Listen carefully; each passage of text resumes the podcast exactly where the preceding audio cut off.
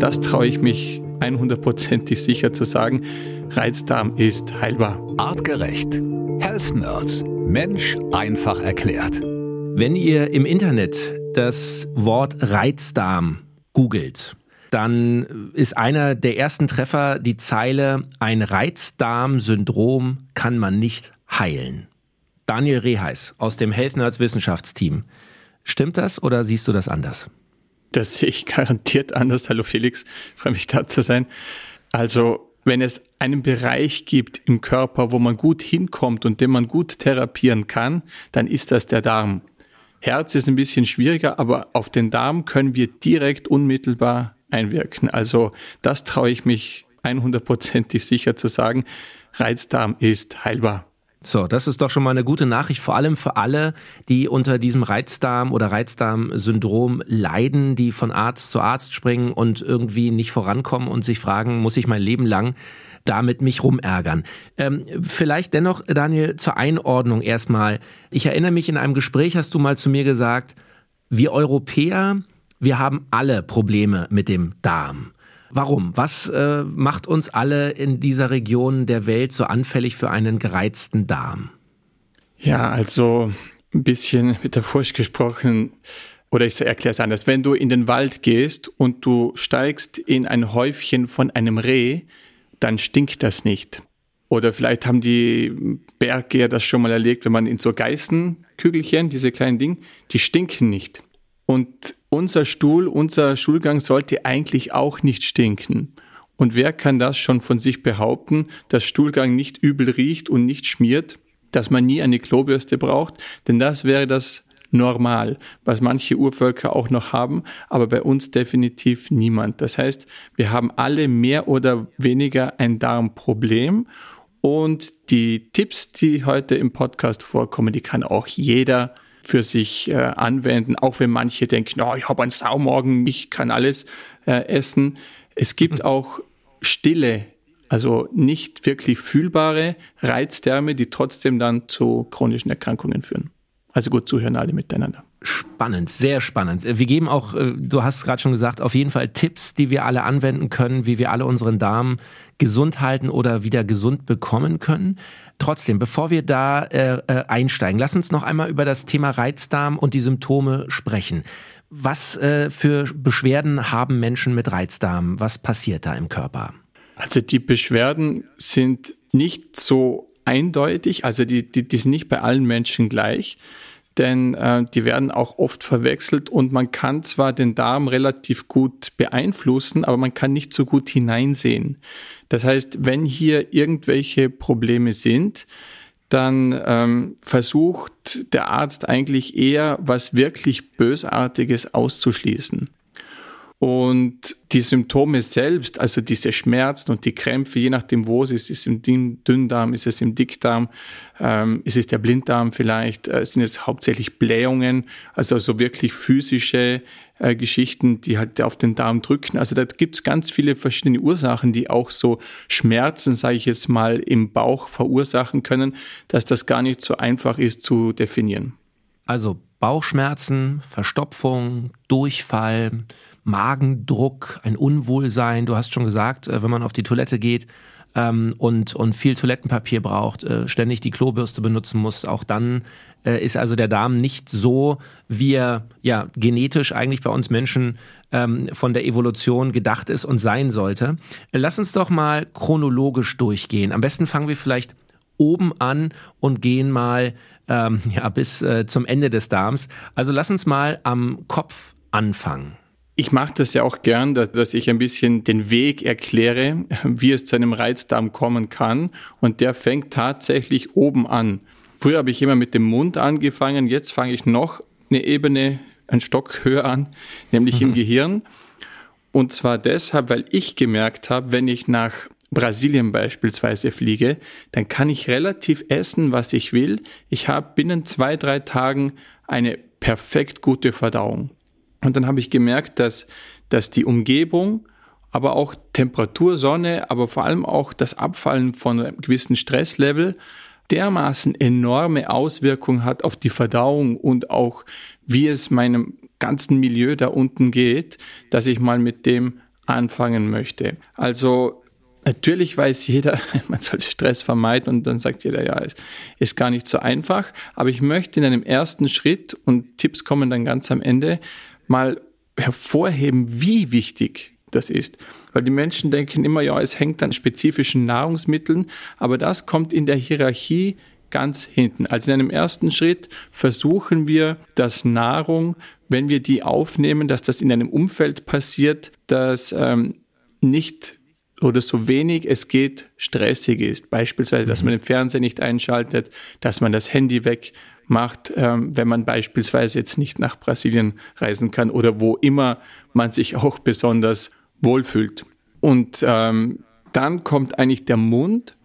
Und der Mund ist eigentlich dazu da, um Nahrung zu zerkleinern. Und das gibt es in vielen Diäten und, und Ernährungslehren, äh, dass man mal ordentlich kauen soll. Und ich beispielsweise schaffe das nicht. Ich krieg's einfach nicht hin, dass ich das Zeug da 50 Mal kau. Ich bin ein, nicht ganz ein Schnelleister, aber richtig gut kauen tue ich auch nicht. Das heißt, Menschen. Ja, es ist tatsächlich mal, also wenn ich da kurz reingrätschen darf, dann es ist tatsächlich mal interessant. Also wenn äh, ihr, ihr, ihr mal was esst jetzt äh, das nächste Mal, achtet mal drauf, wie oft kaut ihr, bevor ihr runterschluckt. Und du hast gerade schon gesagt, 50 Mal, das ist natürlich sehr, sehr viel. Aber ähm, ich weiß, es gibt viele Diäten, viele Wissenschaftler, die 30, 35 Mal kauen empfehlen. Ich glaube, die meisten von uns werden kaum mehr als 10 Mal kauen, wenn überhaupt. Ja, das trifft durchaus zu. Und ich kann vielleicht an dieser Stelle etwas Allgemeingültiges formulieren. Und zwar, dass kaum jemand Nahrung ausreichend aufspaltet und verdaut. Mhm. In anderen Worten, das, was wir essen, Proteine, äh, Kohlenhydrate und so weiter, die werden nicht in dem Maße aufgespalten und aufgenommen, wie sie sollten, landen dann später im Dickdarm wo diese Nahrungsmittel äh, faulen und gären. Das heißt, ein roter Faden, der sich durch den ganzen Podcast jetzt ziehen wird, ist, wie kriegen wir unsere Nahrung optimal verdaut? Weil wenn das nicht passiert, dann kann sogar richtig gesunde Nahrung bis zu einem gewissen Grad ein Reizdarm und Blähungen und so weiter auslösen. Mhm. Aber dann lass uns doch direkt nochmal beim Thema Mund bleiben, weil ich glaube, das, das muss uns nochmal äh, jemand wie du genau erklären. Also was passiert im Mund? Ich nehme etwas äh, auf, eine, eine Nahrung, egal was es ist, und erst einmal mit den Zähnen zerkleinere ich es mechanisch. Ich mache es in kleinere äh, Portionen. Aber ähm, der Speichel äh, spielt eine, eine wichtige Rolle, wenn es darum geht, schon, ähm, also im Grunde fängt auch im Mund die Verdauung oder das Aufspalten schon an, oder verstehe ich das falsch? Genau. Das, äh, je länger ich kaue, je länger das im Mund bleibt, passiert schon eine gewisse Vorverdauung, zum Beispiel die Aufspaltung von Kohlenhydraten. Also das merkt man beispielsweise, wenn man ein, ein Stück Brot im Mund hat, das wird mit der Zeit süß, weil diese Kohlenhydrate schon in kleinere Portionchen, die dann merkbar sind auf der Zunge, aufgespalten werden. Aber wie gesagt, ich auch als so Mini-Guru krieg's auch nicht hin, äh, auch wenn ich es weiß, wie wichtig es wäre. Und was kann man sonst noch tun? Man kann es vorkauen.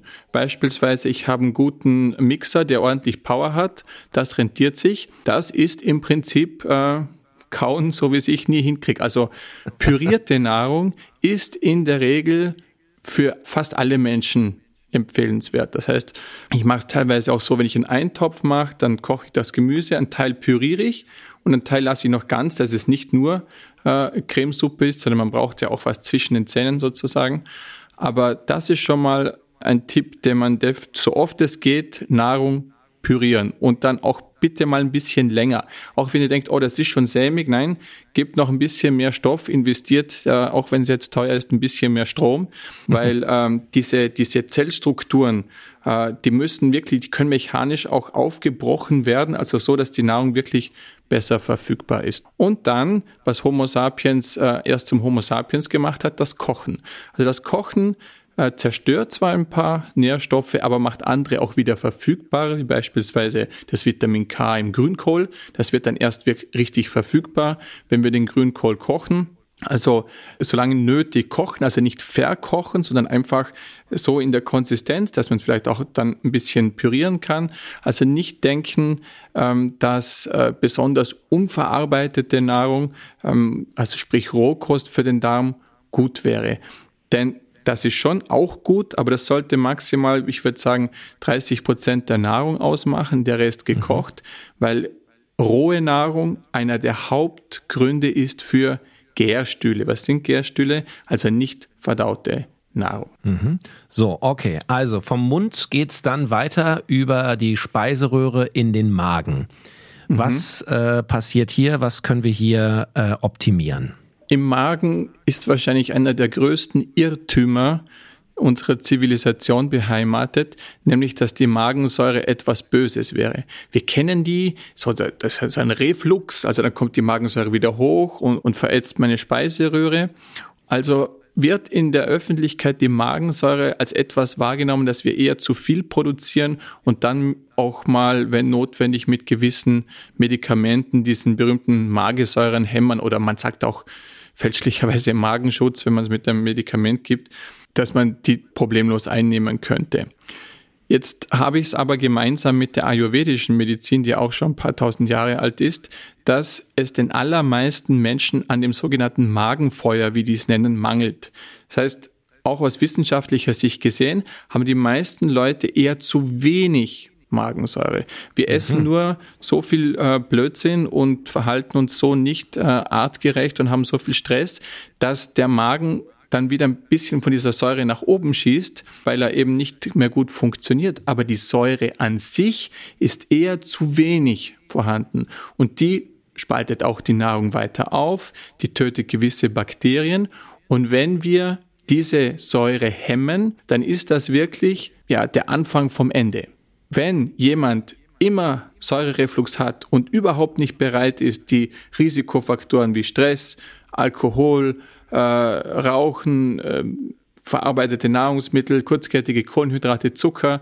Das sind so die Hauptursachen für den Säurereflux. Wenn jemand sagt, nein, ich mache nichts, also ich, ich behalte meinen Lebensstil komplett bei, dann ist es vielleicht besser, man nimmt diese Magensäurehämmer, bevor man an Speiseröhrenkrebs bekommt. Aber sonst ist mit diesen Medikamenten wirklich Vorsicht geboten, denn die führen dann im weiteren Verlauf dazu, dass die ganze Verdauung eigentlich nicht mehr funktioniert. Okay, das ist ein wichtiger Hinweis, weil ich weiß, äh, diese, diese Dragés, äh, ja, da gibt es ja einige, die den Magen angeblich aufräumen oder da irgendwie äh, beruhigen. Ähm, also, hier schon mal der erste Tipp, Vorsicht vor solchen Dingen. Das kann also den ganzen Magen, den ganzen Darm, die ganze Verdauung durcheinander bringen. Trotzdem, lass uns direkt auch nochmal bei dem Thema Magensäure bleiben. Ähm, ich habe auch gelesen, es gibt Experten, die empfehlen, äh, man soll während des Essens am besten nichts trinken um die Magensäure nicht zu verdünnen zusätzlich. Ist das etwas, was durchaus äh, ein guter Tipp ist oder wie siehst du das? Dem stimme ich zu. Ich bin aber auch wieder so ein Mensch, der das genau nicht kann. Wenn ich ein bisschen Durst verspüre beim Essen, und das kommt bei mir oft vor, dann schmeckt mir das Essen nicht mehr. Also ich brauche da einen Schluck Wasser. Aber nicht denken, dass man Wasser unbedingt zum Essen braucht. Also wenn man jetzt keinen Durst hat und das Essen ohne Wasser zu sich nehmen kann, dann bitte tut das. Ja, das stimmt. Ähm, die Magensäure wird dadurch ein bisschen verdünnt und das kann man ähm, durch das Nicht-Trinken von Wasser ein bisschen verbessern. Es ist jetzt nicht die Lösung, dass man sagt, okay, ich trinke jetzt kein Wasser mehr und dann dürfte eigentlich alles in Ordnung sein, sondern mhm. man sollte auch noch zusätzlich Magensäure fördernde Maßnahmen ergreifen. Und Was das sind das für Maßnahmen? Das sind alle scharfen und bitteren Substanzen, also Bitterstoffe, also gewisse Gewürze, Chili, Kurkuma, beispielsweise Ingwer. Wer zum Essen was trinken will, der kann auch kein bisschen so einen herberen Tee zu sich nehmen. Also da gibt es zig Kräuter und das Problem ist, dass diese Bitterstoffe in unserer Nahrung kaum mehr vorkommen. Also ich wusste noch als Kind, der Radicchio, wenn ich den gesehen habe, dann hat es mir alle in den Nackenhaare aufgestellt und Mama musste den halben Tag lang in Zuckerwasser einlegen, dass der überhaupt genießbar war. Heute kann ich den so snacken. Der Spinat, es ist nichts mehr bitter. Die Radieschen, die waren ja, die haben ja einem wie, wie Meerrettich die Tränen in die Augen gerieben. Und diese Substanzen fehlen. Und wenn man es nicht schafft, die über die Nahrung aufzunehmen, dann ähm, lohnen sich vielleicht auch mal Supplemente. Also es gibt sowohl Ingwer als auch Kurkuma-Kapseln und Bitterstoffe. Es gibt eigene Firmen, die haben sich nur auf Bitterstoffe spezialisiert und das das ist sinnvoll. Denn diese Bitterstoffe, die führen dann auch später dazu, dass im Darm etwas gebildet wird, das nennt sich Beta-Defensin und das ist das körpereigene Antibiotikum. Das heißt, das hat sowohl im Magen als auch später im Darm, haben diese Bitterstoffe wirklich heilende Wirkung. Super. Und da können wir auch direkt äh, von artgerecht natürlich was empfehlen, äh, Daniel. Ihr habt da ein, ein Produkt entwickelt, was im Grunde äh, genau äh, diese Stoffe enthält, also vor allem Safran, Kurkuma, Ingwer, Manna Vareka. Äh, wie oft sollte ich das nehmen? Wie nehme ich das ein? Das ist eine Kapsel? Das Produkt ist eigentlich ein, ein Happy-Macher. Das ist die Droge der chinesischen Kaiser, das, äh, das Safran. Aber der, der, Safran selber ist nicht so scharf, aber der Kurkuma und, und der Ingwer schon. Also das hat die nette Nebenwirkung, dass es die Verdauung mit anregt und man sich dann happy fühlt. Also eigentlich könnte man das jeden Tag nehmen, aber ich nehme auch gar nichts jeden Tag. Das heißt, wenn man mal das Bedürfnis hat, wenn man ein bisschen mehr Energie braucht und vielleicht größere, schwere Mahlzeiten isst während Stress oder so. Mhm. Ähm, gleich noch eine zweite Frage, das Thema Verdauungsenzyme. Ist das schon im Magen angesiedelt oder kommt das gleich im Darm? Nein, das kommt jetzt.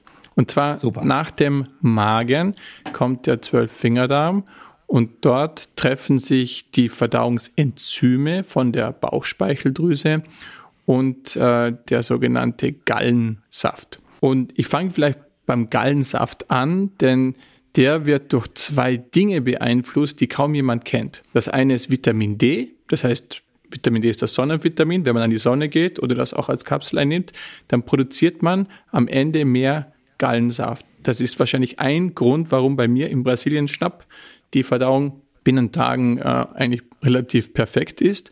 Und viele Menschen ähm, haben auch, äh, ich würde sagen, auch ein überwiegender Teil haben ähm, Gallensaftmangel. Da gibt es sogar gewisse Präparate mit Gallensaft von Tieren. Aber ich weiß jetzt nicht, wo man die bekommt. Aber ich habe die Studien dazu gelesen und die hatten wirklich, äh, hatten wirklich Erfolg. Aber man kann auch einfach an die Sonne gehen, Vitamin D supplementieren und interessanterweise Schilddrüsenhormon spielt eine Rolle. Und Schilddrüsenhormon produzieren wir hauptsächlich durch Jod und Selen. Eigentlich Gallensaft produziert man, wenn man am Meer ist, weil dort kann man Jod und Selen, sprich alle Nahrungsmittel aus dem Meer enthalten Jod und Selen, plus Sonne genießen und Batsch hat man äh, ausreichend Gallensäure oder hoffentlich. Mhm. Und dieser Gallensaft, der so wichtig ist für die Verdauung, trifft sich mit den Verdauungsenzymen und die werden in der berühmten Bauchspeicheldrüse produziert, die wir hauptsächlich vom Insulin kennen, aber die macht auch diese Verdauungsenzyme. Und Enzyme sind etwas, die etwas beschleunigen, in dem Fall das Aufspalten. Also ich gebe ein Beispiel, wenn wir ein Huhn essen, ein Stück Huhn, dann essen wir hauptsächlich Eiweiß und dieses Eiweiß können wir nicht für uns verwerten, sonst, sonst, sonst werden wir zu einem Huhn und das, das geht ja nicht. Also müssen wir das Hühnereiweiß, das müssen wir die einzelnen Aminen, Aminosäuren aufspalten. Also Eiweiße sind teilweise mehrere tausend Aminosäuren lange Ketten und da müssen wir jedes einzelne da aufspalten. Das darf maximal drei Aminosäuren lang sein, dass wir es verwenden können. Wenn das mhm. nicht passiert, können wir es nicht verwenden. Und dann landet nicht verdautes Protein später im Dickdarm und ist Nahrung für die sogenannte Fäulnisflora. Das klingt schon so, äh, das kann jeder nachvollziehen, dass das nicht optimal ist. Es duftet schon mal nicht nach Rosenblüten an dieser Stelle. Ja, ein Nebenprodukt von diesen Bakterien, von diesen Fäulnisbakterien ist das sogenannte Kadaverin. Das muss ich, glaube auch nicht länger äh, genauer erklären. Ja, also die Bauchspeicheldrüse produziert beispielsweise Proteasen, nicht Protein, Eiweiß, Asen, Enzyme, also das, die spalten dieses Eiweiß von Tieren auf. Und wenn das gut funktioniert, dann tipptopp, dann können wir das äh, Protein verwerten, werden wir stark, schön, leistungsfähig. Wenn das nicht optimal funktioniert, dann stinkt unser Stuhl. Und so spalten wir auch Fette beispielsweise auf mit den Lipasen. Also wenn wir jetzt äh, genau, Stück Fleisch hat ja auch Fett oder Olivenöl und so weiter. Das müssen wir auch entsprechende Häppchen aufspalten und auch die Kohlenhydrate. Die wir schon zu Beginn im Mund aufspalten, wenn wir beispielsweise Semmel essen, merke ich mir, der wird immer süßer und, und die Amylasen, diese kohlenhydratspaltenden Enzyme, die werden auch dort gebildet. Und jetzt kann ich wieder so etwas Allgemeingültiges sagen. Der überwiegende Teil der Menschen produziert nicht ausreichend Enzyme und nicht ausreichend Gallensaft. Und Gott sei Dank kann man diese Enzyme supplementieren. Die gibt es aus pflanzlichen Quellen, aber auch aus, aus, tierischen Quellen. Wie gesagt, man kann aus dem Verdauungstrakt von Tieren so einiges gewinnen. Mhm. Ich würde wahrscheinlich eher die, die, die pflanzliche Variante nehmen. Und Vitamin D, Schilddrüsenhormon, also sprich Jod, Selen, zusammen mit Bauchspeicheldrüsen, äh, zusammen mit Verdauungsenzymen, wäre eine sehr sinnvolle Intervention. Leider kriege ich das auch nicht hin. Also ich schaffe es nie, die Enzyme rechtzeitig einzunehmen. Eigentlich sollte man Enzyme mit, der, mit den ersten Bissen der Nahrung zu sich nehmen und dann arbeiten die, sich die nach unten hoch und zu 98 Prozent vergesse ich, auch wenn es sinnvoll wäre. Und Enzyme gehören zu den Produkten, die man nie überdosieren kann. Das heißt, ich könnte es jeden Tag nehmen und es würde nie dazu führen, dass ich weniger Enzyme produziere. Es würde nie dazu führen, dass ich Nebenwirkungen habe. Es wäre einfach immer, immer hilfreich. Aber ich, ich mhm. kriege das leider nicht hin. Und ähm, lass uns beim Thema Enzyme nochmal bleiben. Es gibt ja bei Artgerecht auch äh, genau dieses Produkt Enzym. Und wir haben auch darüber schon ein paar Mal hier im Podcast gesprochen. Ich erinnere mich an eine Aussage, ähm, aus eurem Team, dass im Grunde ähm, die Enzymproduktion im menschlichen Körper endlich ist. Das heißt, äh, wie eine Batterie wird die im Laufe des Lebens äh, immer schwächer. Und wenn wir nicht an irgendwelchen anderen Sachen sterben vorher, dann würden wir irgendwann daran sterben, dass wir keine Enzyme mehr produzieren. Kann ich diesen Prozess also verlängern, wenn ich Enzyme als Supplemente einnehme? Da gibt es natürlich keine solchen extremen Langzeitstudien, aber das wäre ein bisschen die Schlussfolgerung daraus. Aber in jedem Fall hilft es dem Körper und die Experten sind sich auch nicht einig, ob man bei der sogenannten Altersschwäche, ob das jetzt das Immunsystem ist, das den Geist aufgibt oder das Enzymsystem. Es scheint beides irgendwie kombiniert zu funktionieren, aber Enzyme sind immer gut. Und ob das dann am Ende auch ein bisschen zur Lebensverlängerung führt, das hoffen wir doch, weil der Haupteffekt wird aber dadurch sein, dass wir ähm, die Nahrung richtig aufspalten und dadurch das auch aufnehmen können, was drinnen ist und nicht in unserem Dickdarm herumfaulen. Super. Also Enzym habe ich mir auch aufgeschrieben, ist durchaus etwas, was wir nehmen können, auch bei Reizdarm oder gerade bei Reizdarm, um die Nahrung besser aufzuspalten. Vom Zwölffingerdarm marschieren wir nun weiter durch unseren Bauch. Was passiert jetzt? Wo gibt es weiter Probleme? Ja, also dann kommt im Prinzip die Nahrungsaufnahme und die peu à peu Abnahme der Nahrungsaufspaltung. Das heißt, das meiste passiert hier im Zwölffingerdarm, da wird sozusagen das ganze, dieser Nahrungsbrei gemischt mit dem, was es braucht, um es aufzuspalten. Und langsam, langsam, langsam, langsam werden die Enzyme und so weiter deaktiviert. Das heißt, das nimmt dann wieder peu à peu ab. Wichtig ist vielleicht zu erwähnen, dass die Enzyme erst ab einem gewissen pH-Wert ähm, aktiv werden können. Was auch viele nicht ganz verstehen. Manche sagen, ja, wir sind zu sauer. Das, das stimmt so nicht ganz, weil erstmal sind wir im Magen zu wenig sauer. Da sollten wir scharfe und bittere Substanzen einnehmen. Dann sind wir im Zwölffingerdarm sind wir in der Regel zu wenig basisch, weil dort wird der Nahrungsbrei wird da erstmal basisch gemacht und ein, eine Substanz, an der es am allermeisten mangelt, ist Zink. Also aus Zink wird die sogenannte Carboanhydrase gebildet und diese Carboanhydrase, das ist dieser Puffer. Also das heißt, der puffert die Magensäure und der saure Magenbrei wird dann kurzzeitig basisch und das heißt, Zink ist eigentlich eine der wesentlichsten äh, Supplemente, die man einnehmen sollte, wenn man an Reizdarm leidet. Und später mhm.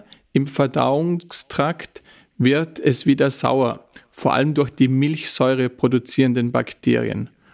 Und von wirklich fast ausnahmslos allen, also ich glaube 99,9 Prozent aller Stuhlanalysen, die ich gesehen habe, dort war der Stuhl, der hinten rauskam, den man analysiert hat, der war zu basisch. Das ist wahrscheinlich auch etwas allgemeingültiges, dass jeder von einem saureren Milieu im Darm profitieren würde.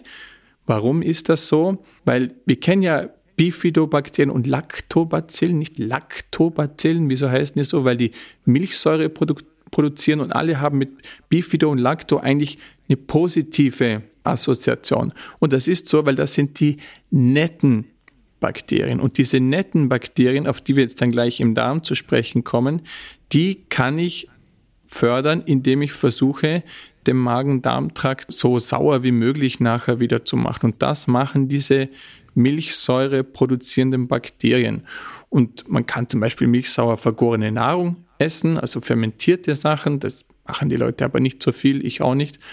Oder man kann diese Lactobacillen und Bifidobakterien auch als Supplement geben. Also es gibt auch Probiotika, werden die genannt. Das sind im Prinzip Artverwandte von unseren Freunden im Darm, ähm, die auch gerne ein saures Milieu haben und die werden dann gegeben und dann säuern die da ein bisschen an und dann haben die anderen einen Überlebensvorteil. Kennen mhm. wir vielleicht ein bisschen auch vom Säureschutzmantel der Haut nicht, dass unsere physiologische Flora es gerne ein bisschen säuerlich hat. Ich habe mir hier auch notiert, Daniel, Zink, hast du gesagt, ist also ein essentiell wichtiger Stoff, den wir äh, im Darm während der Verdauung brauchen. Ähm, direkt ein Tipp von dir. Wo bekomme ich Zink her? Es ist ja ähm, sicherlich kein Metall, an dem ich lutsche, sondern es ist in der Nahrung drin. Was kannst du empfehlen? Wo ist besonders viel Zink drin? Was kann man essen, um den Zinkhaushalt im Griff zu behalten? Kommt immer wieder auf die Nahrungsmittel aus dem Meer zurück. Also die enthalten Zink. Dann grüne Nahrungsmittel, die sind generell auch Nahrung als Medizin. Und ich habe aber auch, wenn ich eigentlich meine einzige Proteinquelle sind, kommt aus dem Meer und ich esse relativ viel Grünzeug, aber ich supplementiere hin und wieder doch Zink zwischen 20 und 50 Milligramm. Das gibt es überall zu kaufen und äh, ist auch überhaupt nicht teuer. Mhm, super.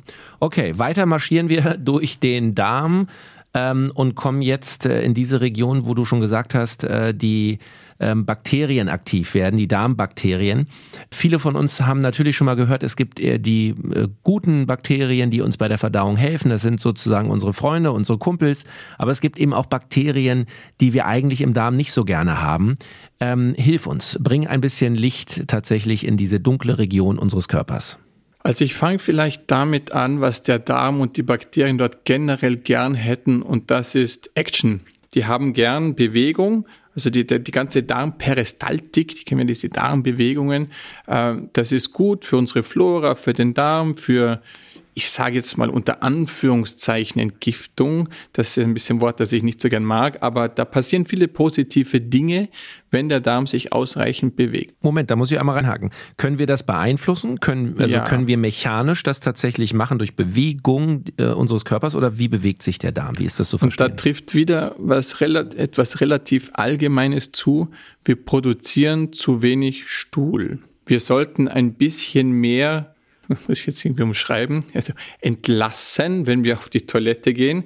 Also es wäre halt gut, wenn das richtig so äh, 600, 700 Gramm mindestens am Tag sind oder ich weiß nicht die genaue Zahl. Aber in jedem Fall, mehr ist besser. Und warum produzieren wir zu wenig Stuhl? Weil wir sehr viel verarbeitete Nahrung essen und uns fehlen eigentlich die Nahrungsquellen auch für unsere guten Bakterien. Ich habe schon gesagt, dass diese guten Bakterien, die haben es gern sauer, die haben aber auch gern ganz spezifische Nahrung. Und das hat sich so ergeben, dass Homo sapiens in seiner Entwicklung mit dem, was er gegessen hat, sich eine Darmflora angezüchtet hat. Das heißt, unser Darm ist ja eigentlich für uns Außenwelt, also der Eingang bis zum Ausgang ist ja im Prinzip wie unsere Haut für den, für den Körper Außenwelt, aber in uns haben sich Bakterien angesiedelt, mit denen wir in einer sogenannten Symbiose leben. Das heißt, wir geben denen Nahrung und die geben uns auch was zurück, weil die essen diese Nahrung und produzieren für uns Vitamine und Nährstoffe für den Darm. Also das heißt, das ist ein richtiges Geben und Nehmen und die haben sich gewöhnt an das, was Menschen immer schon gegessen haben. Das heißt, die Nahrungsmittel, die wir schon sehr lange essen, die sind genau auch die Nahrung für diese Bakterien. Und wir haben immer schon sehr viel Gemüse und, und Früchte und, und, und auch bis zum gewissen Grad Fleisch und Fisch vor allem, Muscheln und solche Sachen gegessen. Und erst seit ungefähr 10.000 Jahren, das ist sehr, sehr neu, konsumieren wir Getreide. Und Getreide, das sind, man nennt das dichte Kohlenhydrate. Und um es jetzt noch vielleicht ein bisschen zu vereinfachen, das heißt, die Bakterien, die nicht so freundlich sind, die haben lieber fertige, dichte Nahrung, beispielsweise Zucker oder Fertiggerichte, aber auch Kohlenhydrate, die in freier Form vorkommen. Das heißt, wenn man ein Getreidekorn zermahlt, das Mehl, aber auch der Mais und die Kartoffel und so weiter, diese Stärke, das ist fixfertige Nahrung. Die ist bis zu einem gewissen Grad, ist die absolut okay. Das gehört zur menschlichen Nahrung, aber nicht im Übermaß. Die Nahrung für unsere guten Bakterien sind Kohlenhydrate, die der Pflanze die Form geben, die Struktur. Also beispielsweise, wenn ein Spargel mehr verholzt, dann bindet der mehr von diesen Kohlenhydraten ein, die dann seine Struktur bauen. Das heißt, ein Brokkoli und ein Blumenkohl und, und Wurzelgemüse und Karotten und so weiter. Alles, was denen die Form gibt, das sind bis zu einem gewissen Grad auch sehr komplexe Kohlenhydrate, für die wir unsere Darmfreunde brauchen.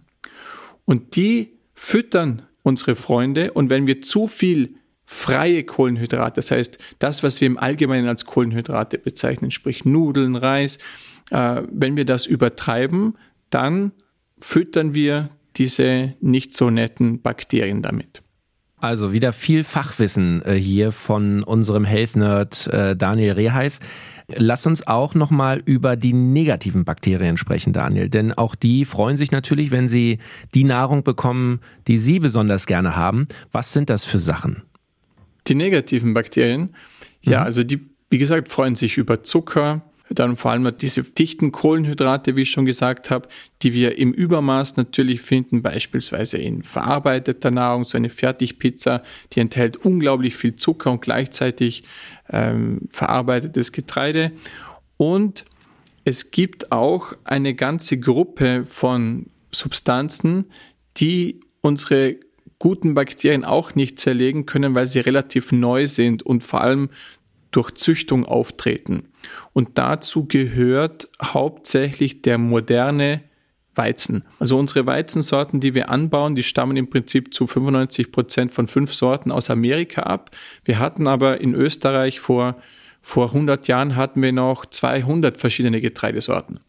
Also das heißt, das hat sich unglaublich verringert und wir sehen, dass diese neuen hochgezüchteten Getreidevarianten die bilden diese ominösen Gluten. Und diese Gluten sind nicht die gleichen bei dem hochgezüchteten Getreide wie bei den alten Sorten. Das heißt, wenn man Getreide konsumiert, und ich habe schon gesagt, ich plädiere eher dafür, das ein bisschen zu reduzieren. Wenn man es konsumiert, dann achtet vielleicht darauf, gibt es die Möglichkeit, hier alte Sorten zu verwenden. Die Italiener machen das. Immer mehr Bäcker backen mit diesen alten Sorten. Mhm. Okay. So, weiter geht's vom Darm dann so langsam Richtung äh, Enddarm oder Richtung Ausgang oder habe ich was übersprungen? Wir sind dann eigentlich schon relativ beim Ausgang, denn, denn hier, wie gesagt, im, im Dünndarm passiert hauptsächlich noch die Aufnahme und im Dickdarm sitzen auch noch ganz viele Sachen neben unserem Immunsystem und, und, und Neurotransmittern. Aber hier kann es dann hauptsächlich auch zu diesen sogenannten Gär- und Fäulnisstühlen kommen. Das heißt, wenn wir zu viel Zucker und zu viel Getreide konsumieren, dann gären wir tatsächlich. Ist wie wenn man Bier braut, nur eben nicht nach dem Reinheitsgebot, sondern wir produzieren dann Fuselalkohol und auch das schon angesprochene Kadaverin. Und das nennt sich im Fachjargon enterale Autointoxikation. Auf Deutsch äh, Selbstvergiftung. Das heißt, ich braue da und, äh, und, und mache das nicht schön und sauber wie in der, wie in der, wie in der Schnapsbrennerei, sondern äh, da entstehen ganz viele negative Stoffwechselprodukte und dann vergiftet man sich. Und das merkt man nicht immer. Man hat vielleicht so ein bisschen so ein Unwohlsein oder nicht so, so man ist nicht so energiegeladen, wie man gerne hätte. Aber auch wenn man nicht jetzt unmittelbar Schmerzen merkt, nicht unbedingt ein Reizdarmsyndrom hat, wo man sich windet im Bett, dann kann es trotzdem sein, dass man sich permanent durch seinen Darm massiv vergiftet. Also mein, mein Vater hat immer gesagt, wenn es Arschschall brummt, ist Herz halt gesund. Und kann nicht falscher sein, ist genau andersrum. Und, und immer, wenn man viel Flatulenzen produziert und die nicht gut riechen und so, ist das sind das, oder der, der Stuhl wirklich schmiert oder oben schwimmt, das sind immer so Alarmsignale, dass man alles das, was ich bis jetzt gesagt habe, vom Kopf bis zum Ausgang wirklich auch äh, versuchen sollte umzusetzen. Aber ich denke, jetzt haben wir mal im Körper das besprochen denke, wir könnten auch mal zu diesen Alltagsgiften oder was, was unsere Zivilisation so alles hervorgebracht hat, was wahrscheinlich das Darmgift schlechthin ist, weil wir haben eigentlich nur über Ernährung gesprochen. Mhm. Aber ich finde es schon mal bis hierhin äh, insofern sehr erhellend, weil ich glaube, viele hatten im Kopf, und so ging es mir auch, dass ein Reizdarm vor allem durch eine falsche Ernährung entsteht. Ja, ich esse die falschen Dinge und dann habe ich Probleme im Darm. Also es ist eben doch viel komplexer. Es sind viele Prozesse, die ähm, äh, schon im Mund beim Kauen und so weiter anfangen. Der Meinung sind auch nicht alle. Also ich habe sogar selber mit mhm. Reizdarm ähm, eine eigene Geschichte, denn das war mein Einstieg eigentlich in die medizinische Welt. Ich wurde eingeliefert, ich hatte solche Schmerzen, dass man mich mit dem Krankenwagen abholen musste. Damals war ich ähm, knapp 20 Jahre alt und Blinddarm war es nicht. Und dann hat man mich untersucht und hat gesagt, man findet nichts. Und da habe ich gefragt, ja, wie kann das sein? Hat das vielleicht mit der Ernährung zu tun? Und damals, es ist jetzt aber auch schon 20 Jahre her, hat man gesagt, das hätte nichts mit der Ernährung zu tun. Also da hat, hat ein Umdenken stattgefunden, aber es ist noch nicht bei vielen Menschen angekommen, dass das wirklich so unmittelbar mit der Ernährung zusammenhängt, auch wenn man das eigentlich wenn es eigentlich logisch ist, ja. Mhm, mhm. Und ein Thema, was ähm, den Darm massiv äh, beeinflusst, und ähm, da hast du gerade auch schon im Grunde den, den Wink äh, gegeben. Äh, es gibt eben neue Gifte, die wir vielleicht gar nicht als Gift äh, oder als schädlich für unseren Körper verstehen, weil es Medizin ist und Medizin ja eigentlich uns helfen soll. Ähm, wie ist es zum Beispiel mit solchen Dingen wie Ibuprofen oder andere Wirkstoffe? Was passiert mit unserem Darm, wenn wir äh, diese Stoffe, diese Medikamente nehmen? Du sprichst es an, also das sind wahrscheinlich die Substanzen, die sehr verbreitet sind, also die wirklich viele Menschen einnehmen und die wahrscheinlich zu den Top 10 der darmzerstörenden Substanzen gehören in unserer Zivilgesellschaft. Also viele denken, dass diese Schmerz- und Entzündungshemmer, diese, diese NSAIDs, äh, dass die im Prinzip, weil sie so viele Menschen nehmen, dass sie recht harmlos sind und das fühlt sich ja erstmal angenehm an, denn der Schmerz geht weg und man würde ja meinen, dass ein Entzündungshemmer vielleicht auch hilft bei einem entzündeten Darm. Aber es ist genau andersrum. Das hat mit Ladungen und, und mit der Art und Weise, wie diese Medikamente wirken, zu tun, wo man ja auch teilweise Magensäurehemmer einnimmt, um den Magen zu schützen. Aber später im Verdauungstrakt sind die genauso oder ähnlich toxisch. Und ich habe da Aufnahmen gesehen von Koloskopien, die reißen wirkliche Löcher rein. Also Ibuprofen, Diclofenac, Voltaren, das sind wirklich extrem darmtoxische Substanzen, auch für die Bauchspeicheldrüse. Und die sollte man sehr, sehr behutsam einsetzen, vor allem wenn man einen Reizdarm hat und hier wirklich vorsichtig damit umgehen. Das sind Medikamente, die gehören eigentlich in Situationen, wo man es nicht mehr aushält. Also das ist so nicht, oh, ich habe mal ein bisschen Wehweh, da vom mhm. Sport ein bisschen, ein bisschen Kopfweh, jetzt werfe ich mal eine Ibo ein. Bitte nicht. Die Medikamente haben noch andere furchtbare Nebenwirkungen. Das sind, das sind Notfallspräparate aus meiner Sicht. Okay. Wie ist es ähm, beispielsweise auch mit Antibiotika? Auch da hört man ja immer, oh, das ist für den Darm alles andere als gut. Das ist das für den Darm natürlich ein Armageddon erstmal. Und wir rotten einen Großteil der Darmbakterien aus. Man muss sich das so vorstellen, die verschwinden nicht komplett, aber die werden alle massiv getötet. Also es ist ein unglaublicher Massenmord. Und dann hängt es sehr davon ab, wie schnell regeneriert sich die Darmflora. Also diese Diversität, diese Vielfalt spielt wahrscheinlich die wesentlichste Rolle für unsere Gesundheit.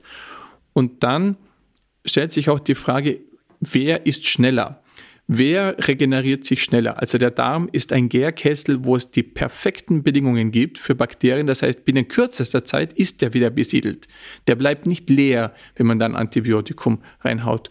Und das Problem ist, durch unsere moderne Landwirtschaft, wir setzen so viel Antibiotika ein, dass antibiotikaresistente Keime schon so allgegenwärtig sind und das sind in der Regel halt auch nicht die netten und die vermehren sich dann eher mal schneller im Darm. Das heißt, eine Antibiose, eine Antibiotikaeinnahme ist der Moment, wo man unglaublich aufpassen muss, unglaublich, während und in den Wochen danach, dass man das Richtige isst. Und ich musste auch in der Vergangenheit zweimal Antibiotika einnehmen, obwohl ich ein, extremer Gegner bin, aber es ging nicht anders.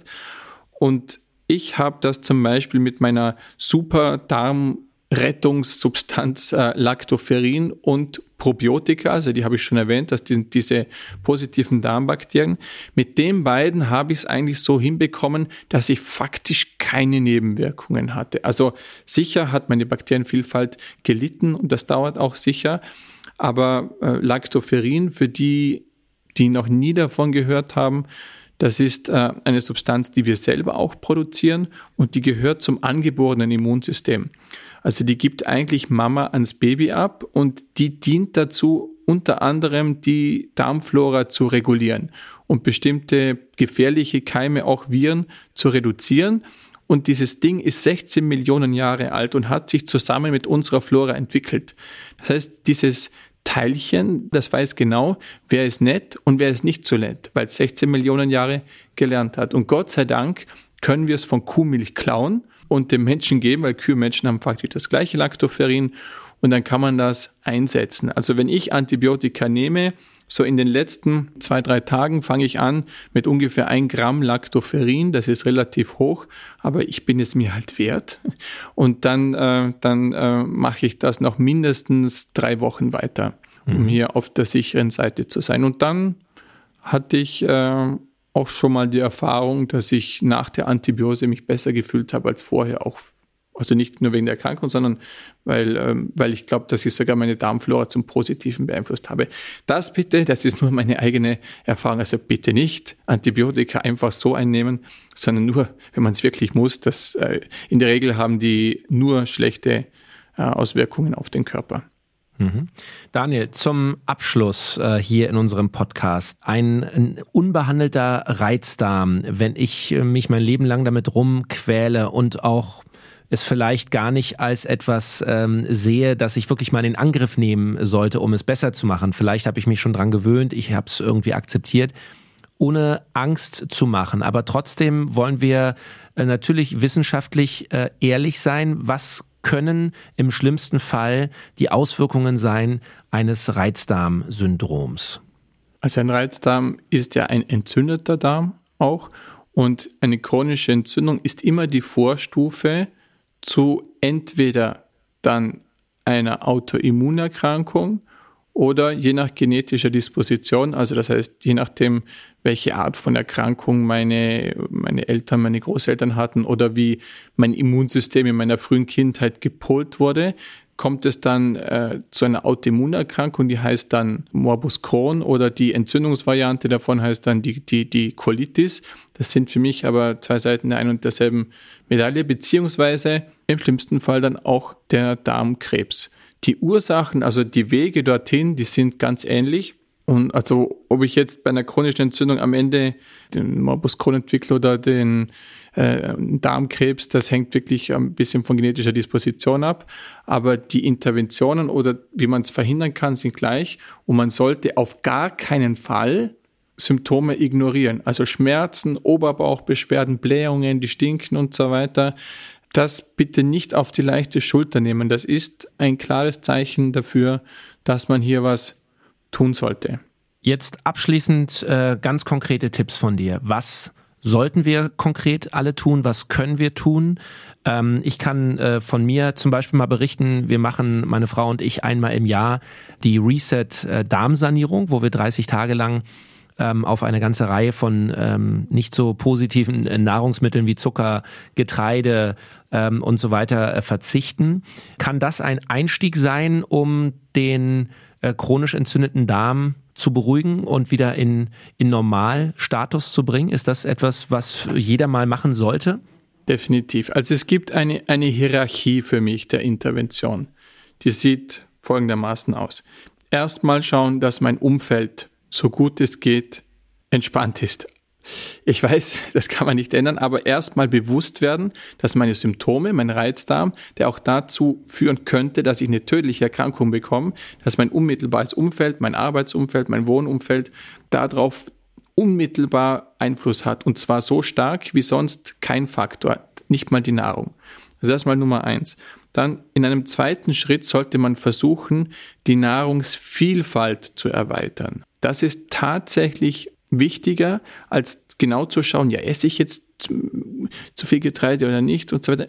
erstmal schauen, dass man die Vielfalt erweitert. Das ist der erste Schritt. Geht mal in den Supermarkt und kauft mal von dem, was ihr immer esst, ein bisschen weniger und dafür zwei andere Sachen noch dazu.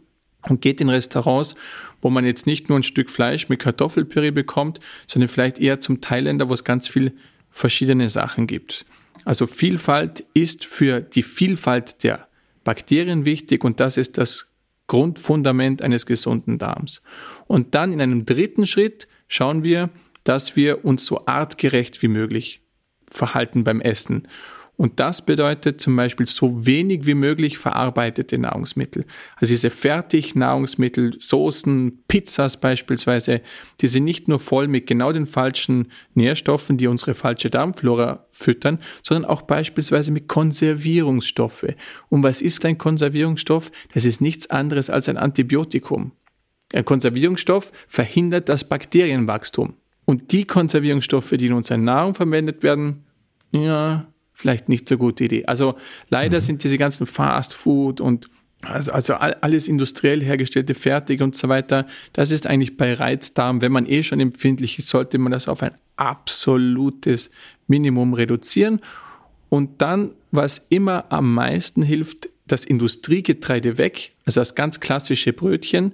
Achtet darauf, wenn ihr Brot kauft, dass es ein, ein, ein fermentiertes Brot ist, weil das, diese Fermentation das sind Bakterien im Prinzip, das ist eine Art Vorverdauung und die fermentieren diese, diese Substanz mit zum Beispiel diese Gluten aus dem gezüchteten Weizen, die werden dadurch deutlich reduziert und wegfermentiert und das ist viel bekömmlicher. Das heißt alte Sorten, fermentiertes Brot und was auch immer am meisten geholfen hat, ist äh, industrielle Milchprodukte wegzunehmen, weil die moderne Milch unserer Zeit, die ist leider eine Mischung aus, das ist eine Art immunologische Bombe aus Resten der, der Zufütterung. Das sind dann irgendwelches Kraftfutter aus Brasilien, wo ganz viele toxische Substanzen und Antibiotika und alles, was die Tiere eben bekommen in der kurzen Zeit, in der sie leben und massiv Milch geben, reduziert Milchprodukte. Und wenn ihr welche konsumiert, fermentierte Joghurt oder Kefir und die anderen bitte so gut es geht meiden. Und diese Interventionen,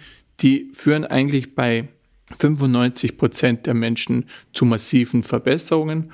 Und wenn man dann Lust und Zeit und Energie hat, kann man das nochmal, kann man sich nochmal den Podcast anhören und das nochmal machen, was ich am Anfang gesagt habe.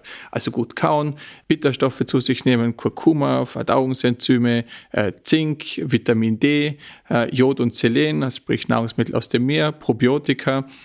Und damit kann man dann wirklich auch therapieren. Und ich habe meinen Reizdarm so weggebracht, damals vor 20 Jahren. Und seitdem habe ich eigentlich mehr oder weniger Ruhe. Schon noch immer mein Schwachpunkt, aber nicht mal im Ansatz, so wie es früher war. Und ich weiß jetzt, was ich tun kann. Und das beruhigt mich. Und weil mich das beruhigt, stresst mich das weniger und geht es meinem Darm noch besser. Super. Also tolle Tipps, Daniel. Ganz herzlichen Dank für deine Fachexpertise. Und äh, Leute, wir packen euch in die Show Notes auch nochmal ähm, ja die Stoffe, die äh, Produkte, wenn ihr äh, das unterstützend mal probieren wollt. Äh, wir haben drüber gesprochen äh, über Lactoferrin, also Elferin, Manavareka mit äh, Kurkuma, mit Safran und mit Ingwer Osole, Vitamin D, Enzym, die Verdauungsenzyme, äh, Biotik mit den probiotischen, also guten Bakterien für den Darm. Wir packen euch das alles in die Show Notes, da könnt ihr nochmal reinschauen. Und ganz wichtig, heute in einer Woche gibt's die Sprechstunde zum Thema Reizdarmsyndrom. Wenn ihr Fragen habt, wenn ihr auch konkrete Fragen habt zu eurem eigenen äh, Wohlbefinden und zu eurem eigenen Verdauungssystem, schickt sie uns gerne. Ihr könnt uns auch eine Sprachnachricht schicken über Instagram Direct Message oder schreibt uns äh, gerne per E-Mail. Wir freuen uns drauf, beantworten eure Fragen heute in einer Woche in der Health Nerds Sprechstunde. Daniel Reheis vom Artgerecht Gesundheitsteam, mein lieber herzlichen Dank und auch für dich gilt natürlich, bleib schön gesund. Danke Felix, du auch.